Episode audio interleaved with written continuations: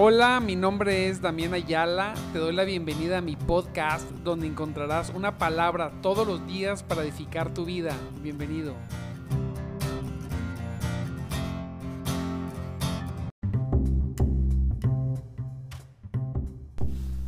Muy buenos días, amados en Cristo. Dios me los bendiga grandemente en esta preciosa, preciosa mañana. Gloria a Dios porque Él es bueno, porque Él es poderoso, porque Él es grandioso.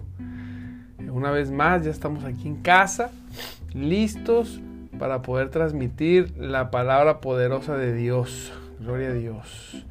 Que estamos aquí en esta mañana, listos, listos para buscar de su presencia, para buscar de la presencia de Dios para leer un poco la Biblia, reflexionar en ella, llenarnos un poquito de su presencia, conocerle, conocerle un poco más y esperar, gloria a Cristo, la revelación del Espíritu Santo.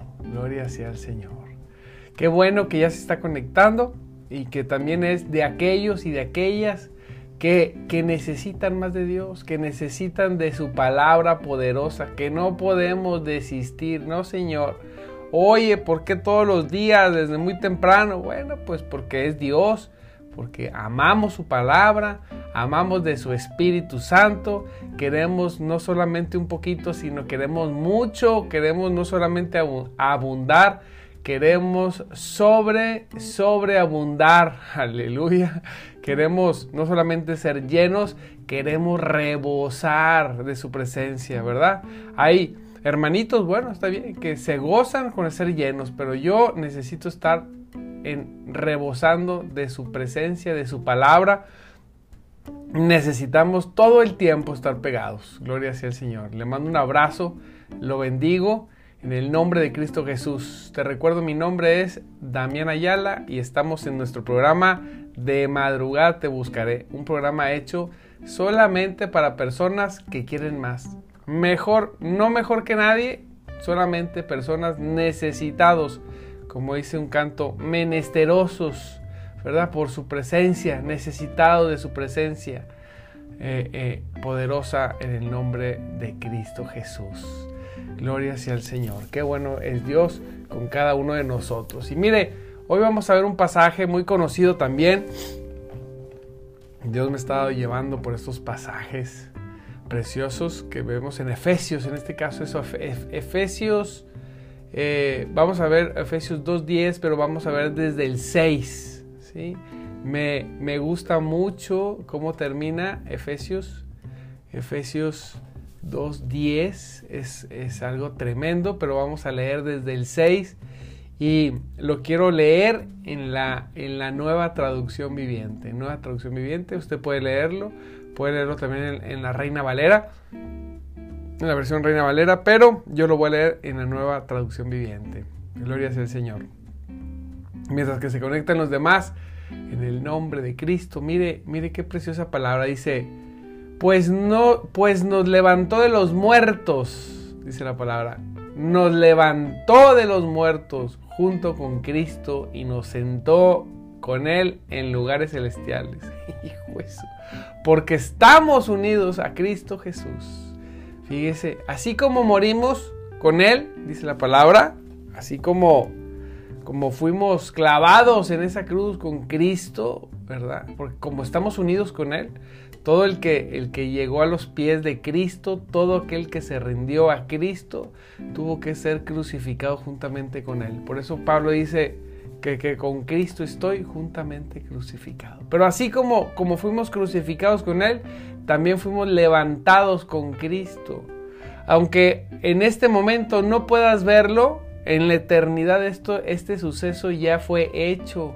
¿Sí? En, el tiempo, vamos, eh, en, ese momento donde falta que Cristo vuelva, pero dice la palabra de Dios que nosotros ya nos levantó de los muertos junto con Cristo, Santo Dios. Fuimos levantados con Cristo con poder. Así es, Jesucristo como esa primicia, ¿verdad? Como el iniciador, como la cabeza de todas las cosas. Y por un poco tiempo nosotros con Él, pero dice la palabra, pues nos levantó, pues nos levantó, no dice nos levantará.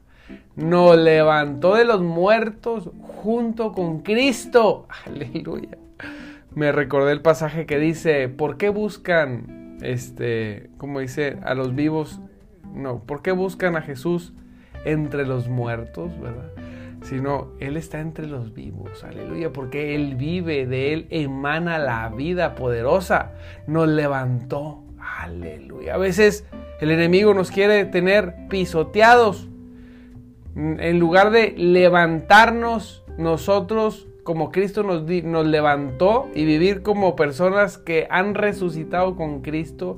Esto quiere decir que son llenos de autoridad, que el poder de Dios está sobre ustedes, que son nuevas criaturas. Fíjese que no solamente eso, sino que fuimos sentados, dice, y nos sentó, ¿sí? Con Él en lugares celestiales, en lugares de honor, dice otra versión. Sí, fuimos sentados en lugares de autoridad. A veces yo digo, Señor, no permitas que vivamos un cristianismo derrotista. No, sea lo que esté pasando o sea el proceso que estemos viviendo, debemos, debemos de vivir un cristianismo victorioso.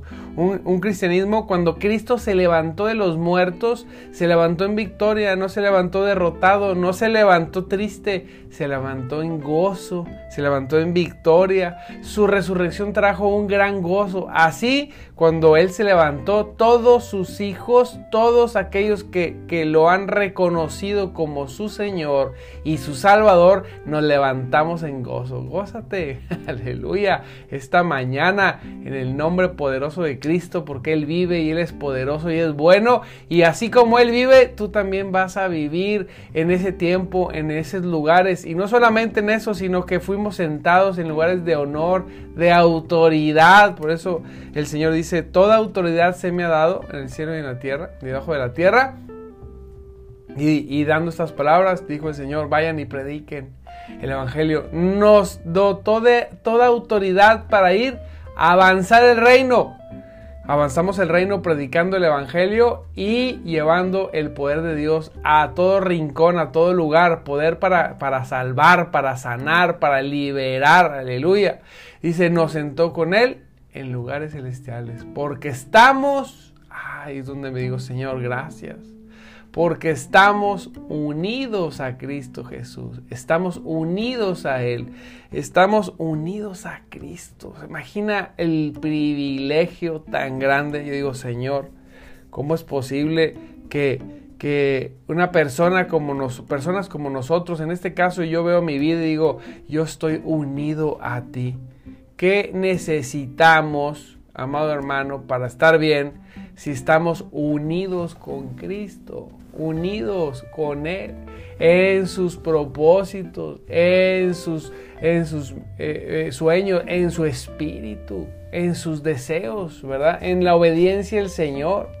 Dice, y luego en el 7, fíjese cómo dice, de modo que en los tiempos futuros, santo Dios, Dios puede ponernos como ejemplo de la increíble riqueza de la gracia, de la gracia y la bondad que nos tuvo, como se ve en todo lo que ha hecho por nosotros, que estamos unidos a Cristo Jesús. Una vez más, dice, mire, Él te levantó de los muertos, Él te, él te sentó en lugares de honor, en lugares celestiales porque estamos unidos con Cristo. De modo que en los tiempos futuros Dios puede ponernos como ejemplo de la increíble riqueza de la gracia y la bondad que nos tuvo. Aleluya, me gusta la traducción. Fíjese, Él puede ponerte como ejemplo. Wow. Pero un ejemplo de la manifestación de la riqueza de su gracia y un ejemplo de la bondad que nos tuvo, que te tuvo a ti y que me tiene a mí. Digo, Señor, que pues el Señor pueda decir, mira, ¿ves a mi hijo? Fíjate quién era. Estaba muerto en delitos y pecados. Era contrario a todo lo que yo decía. Era esclavo del diablo y vivía sin Dios y sin esperanza en el reino de las tinieblas. Pero un día, pero un día, lo salvé. Aun cuando no quería nada conmigo, el amor de Cristo fue irresistible para él. No pudo, no pudo resistirse para él o para ella. El Espíritu Santo lo convenció de pecado y rindió su vida por completo, al grado que lo lavé, lo limpié, lo restauré, lo levanté con Cristo, lo senté en lugares de honor y ahora es se ha unido y está unido a Jesucristo. ¡Wow! ¿Se imagina? Aleluya. Que podamos ser ese ejemplo. Dice, Dios los, los salvó por su gracia cuando creyeron. Ustedes no tienen ningún mérito en eso. Es un regalo de Dios. Híjole, ¿cómo le cuesta esto a muchas personas? La religión, la religión, amado hermano, nos enseña, quiere enseñarnos que a través de las obras nosotros podemos añadir algo. Algunos enseñan bien lo que dice la palabra de que no puedo hacer nada. Nada, nada, no puedo hacer nada para ser salvo. Es un regalo. Absolutamente nada, no tengo ni un mérito en eso. Lo único que sucedió es que rendí mi vida y esa no es una obra me rendí a Cristo. Y por eso, por esa rendición total de nuestras vidas, fuimos salvos. ¿sí? Y entramos por un proceso precioso. Ahora, fíjese cómo dice, Dios los salvó por su gracia cuando creyeron. Ustedes no tienen ningún mérito en eso.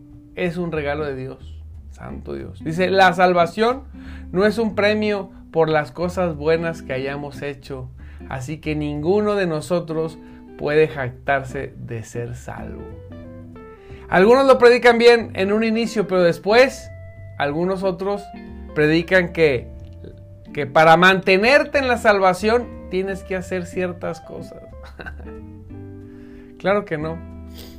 Tú no puedes ganar la salvación por nada del mundo. O sea, no hay nada que tú puedas hacer, porque la palabra lo dice, para que tú y yo podamos ser salvos, nada más que rendirnos a Cristo. Pero ninguna otra obra, ninguna, ninguna forma de vida puedes tú tener tan perfecta para poder ser salvo. Es lo que quiere decir la palabra. Ahora, para mantener ser salvo, nadie, si no es por la gracia, y aquí es donde yo siempre insisto, si no es por la gracia de Dios, la gracia es para poder recibirla y para poder mantener la salvación en nuestras vidas. Ninguna obra que tú hagas te va a mantener siendo salvo. Ninguna. Pero siempre el que es salvo tiene buenas obras. No se confunda. Mire, son cosas muy diferentes, muy diferentes. Va de nuevo, para que no se confunda. Ninguna cosa que tú hagas puede mantenerte en salvación. Por eso hay personas que empiezan bien, pero luego de alguna manera hay una teología que dice que puedes perder la salvación. No voy a discutir ese punto ahorita, yo no creo en eso. Sí, yo creo que la salvación, si no se ganó con obras, pues ¿cómo la voy a perder por obras? Más bien creo que hay muchas personas que vienen a Cristo y que no rinden su vida a Cristo pero se hacen y reciben muchas cosas en la, en la, iglesia, en la religión, pero nunca son salvos y por lo mismo que no fueron salvos nunca, siempre el que no es salvo va a terminar desistiendo y regresando al mundo de donde es. Siempre. Hay gente que ha durado 20 años y termina en el mundo después porque nunca fue salvo. Nunca sucedió nada. Era un simpatizante. Cantaba, alababa, pero seguía muerto, muerto en sus pecados. Iba a la iglesia, se sentaba, levantaba las manos, pero cuando salía vivía como el mismísimo diablo. O vivía como esos fariseos o, o, o vivía siempre lleno de remordimientos porque nunca tenía poder para vivir siendo transformado. Y mira, eso es lo que, e, eso es lo que yo creo cuando leo la Biblia, es lo, más, lo, que más le hace justicia. No es que se alejó y perdió. No, no, no, no. Se alejó porque nunca fue, nunca fue. Aquí no es que se pierda o no se pierda, aquí es o eres o no eres. ¿Sí? O la salvación se gana por obras o no se gana por obras. Si tú, una vez siendo salvo, tienes que hacer algo para mantener la salvación, eso sería ganarla por obras. Tuve que hacer esto para mantenerla. Pero no, amado hermano, dice, Dios lo salvó por su gracia cuando creyeron. Así es, por su gracia. Ustedes no tienen ningún mérito en eso. Por eso nos pone como ejemplo. Miren, los voy a poner como ejemplo. Estaban destituidos de mi gloria, pero lo salvé. Es un regalo de Dios, lo salvó. La salvación no es un premio por las cosas buenas que hayamos hecho, así que ninguno de nosotros puede jactarse de ser salvo, santo Dios. Así es, tenemos que comprender esta verdad. Es, es fundamental para vivir correctamente ante Dios, humillados y rendidos a Él por su gran amor. Y luego, ahora sí llegamos en el 10. Fíjese, me gusta mucho. pues somos la obra maestra de Dios. Santo Dios. Me gusta esto. Somos, pues somos la obra maestra de Dios. Él nos creó de nuevo en Cristo Jesús. ¿Cómo nos creó? Nos creó de nuevo. ¿sí? O sea, somos la obra maestra, el, el, el espíritu que hay en ti eh, el hombre o mujer, obviamente, hombre o mujer nuevos en Cristo, aleluya, llenos del Señor. Esa es la obra maestra. ¿Por qué es una obra maestra? Porque convirtió lo terriblemente torcido, porque convirtió lo torcido, lo muerto, lo hizo vivo y lo puso en rectitud. Por eso somos su obra maestra vivíamos alejados de las promesas y ahora somos partícipes de las promesas de Dios, Santo Dios, aleluya, gracias. Y todas las promesas en Cristo, ¿cuántas promesas? Todas las promesas en el Señor son sí y son amén. No solamente algunas, no. Apúntele si tiene una libretita por ahí en grande y le pone con marcados fosforescente Todas las promesas en Cristo son sí y son amén. Obviamente se cumplen en aquellos que están en Él y que toman las promesas como suyas sin ponerle pretextos. Aleluya. Así que somos su obra maestra porque estando muertos, muertos, desconectados de Dios completamente, ajenos completamente a su voluntad, ajenos completamente a su presencia, eh, enemigos, contrarios, ¿sí? escarnecedores, éramos idólatras, perdidos en pecado, nos tomó, te tomó, nos tomó y nos dio vida juntamente con Cristo. ¿Sabe? Aleluya. Es tan difícil hacerlo en el universo, pero creo yo que es más difícil levantar a una persona muerto en espíritu y hacerlo vivir, porque para eso tuvo que suceder el acto, el hecho más tremendo que, que ha existido, que es que Cristo viniera siendo quien era y fuera muerto y hubiera resucitado como resucitó para que tú, una vez creyendo en Él, fueses vivo, vivo, diga la palabra vivo. Eres la obra maestra porque estabas muerto y ahora estás vivo. Eres la obra maestra porque andabas sin Dios y sin esperanza y ahora tienes a Dios y tienes esperanza. Eres la obra maestra, amado hermano, en el nombre de Cristo Jesús, porque antes el poder de las tinieblas operaba en ti y ahora el reino de Cristo, el reino de Dios es el que obra y opera en tu corazón, en tu mente. Eres la obra maestra porque antes caminabas entre los incrédulos y ahora caminas entre los hijos de Dios. Aleluya. Gracias Señor por tu misericordia. Eres la obra maestra del Señor. Gózate con eso, porque te hizo con sus propias manos, porque fuiste parte de la obra redentora del Señor, porque fuiste lavado con su sangre preciosa. Eres la obra maestra del Señor, porque puso en ti el Espíritu Santo.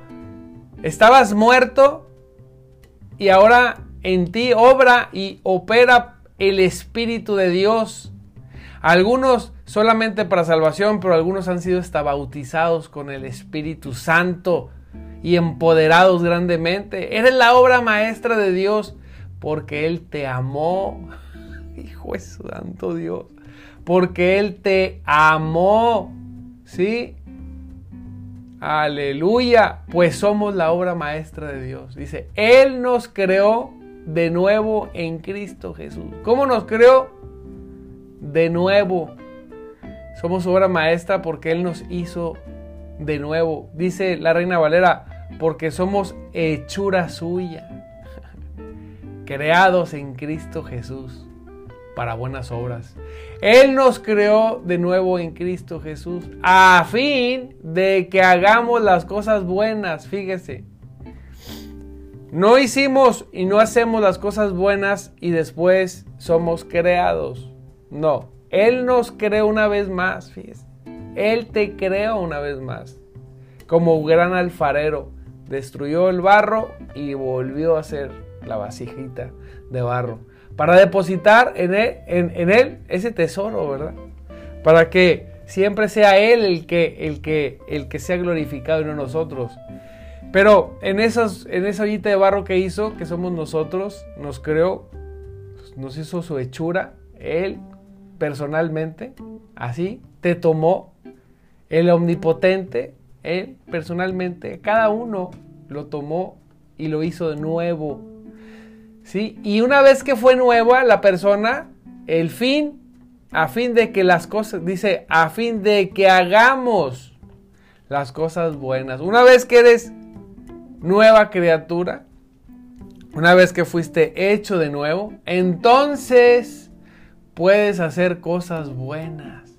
Y esas cosas buenas que Él preparó para que nos, para que nosotros, dice, que buenas que preparó para nosotros tiempo atrás. Fíjese cómo la Reina Valera dice, me gusta también la Reina Valera porque es más específica en esto. Dice, porque somos hechura suya, creados en Cristo Jesús. ¿Para qué somos creados? Para buenas obras. Así es. Esas obras son, estas obras, estas buenas obras nos salvan, no. Somos creados, fuimos salvos, ya salvos Ninguna obra hicimos y ninguna obra podemos hacer para mantenerla. No, porque ya somos creados para hacer buenas obras. Quien es salvo hace buenas obras. Así es, camina, dice, las cuales Dios preparó de antemano para que anduviéramos en ellas. Santo. Es como si él, Dios preparó, hizo un vehículo, que son sus obras, para que nosotros nos metiéramos en sus obras y anduviéramos en sus obras. ¿En las obras de quién? ¿En las tuyas? No, en las obras de Dios. Si ni siquiera son tuyas ni mías. Cuando nosotros hacemos lo correcto, no estamos nosotros haciendo nuestras obras, estamos haciendo las obras que fueron creadas desde antes para que nosotros anduviéramos en ellas. Nosotros no somos portadores de buenas obras, nosotros andamos en las buenas obras, andamos en los caminos correctos. Nosotros no hacemos un camino, no Señor. Como dice ese canto, que es ese camino al andar, no es cierto. Nosotros andamos en el camino de Cristo, ya hecho y preparado para sus hijos, caminos de rectitud, de paz, de victoria, de gozo. Aleluya. En esos caminos andamos, en esos caminos nos gozamos. ¿Sí? Así nosotros andamos. ¿En qué obras? En las obras de Cristo, en las obras del Padre, en las obras del Espíritu Santo. Nosotros nada más vamos en ellas, nos subimos, somos partícipes solamente de la, de la acción, de la obra, pero no pertenecen a nosotros. Por eso yo siempre digo, no es por obras como dice la Biblia, ni para llegar ni para mantener. No, lo único que puede testificar al final de tus días que fuiste un verdadero creyente es el fruto que diste en tu carácter, primeramente, en tu servicio, porque anduvimos en las obras de Dios. Entonces, como andamos en las obras, dice, Él es salvo, a ver, anda en las obras de Dios, anda en las obras de Dios, ¿ok? Pero lo único que va a testificar que eres es que eso lo vas a hacer y vas a vivir y vas a permanecer hasta el final, hasta que Él venga o hasta que tú mueras. Nunca vas a desistir. Y el que no es y parece, aunque parezca que anda en sus obras, al final va a terminar frustrado por no poder hacer lo que quiere y siempre en el final va a, va a terminar alejado de Dios. Por eso dice la palabra que el que permanezca hasta el final será salvo. Porque esa, ella, esa, esa va a ser la última, ¿verdad? Esa es la evidencia. decir, Señor, yo quiero permanecer hasta el final. Nunca quiero apartarme. Bueno, asegúrate de ser un verdadero hijo mío. Asegúrate de haberte rendido completamente. Asegúrate de portar del Espíritu Santo. Asegúrate de que andes en mis obras como testimonio y que andes en mis obras, no en las tuyas, no con tus fuerzas, sino con las mías, para que llegues hasta el final. Y el final, cuando tus ojos se cierren aquí y se abran allá, escuches esa voz que diga, Pásale, pase mi hijo al gozo de su Señor. Aleluya. Gloria a Cristo poderoso.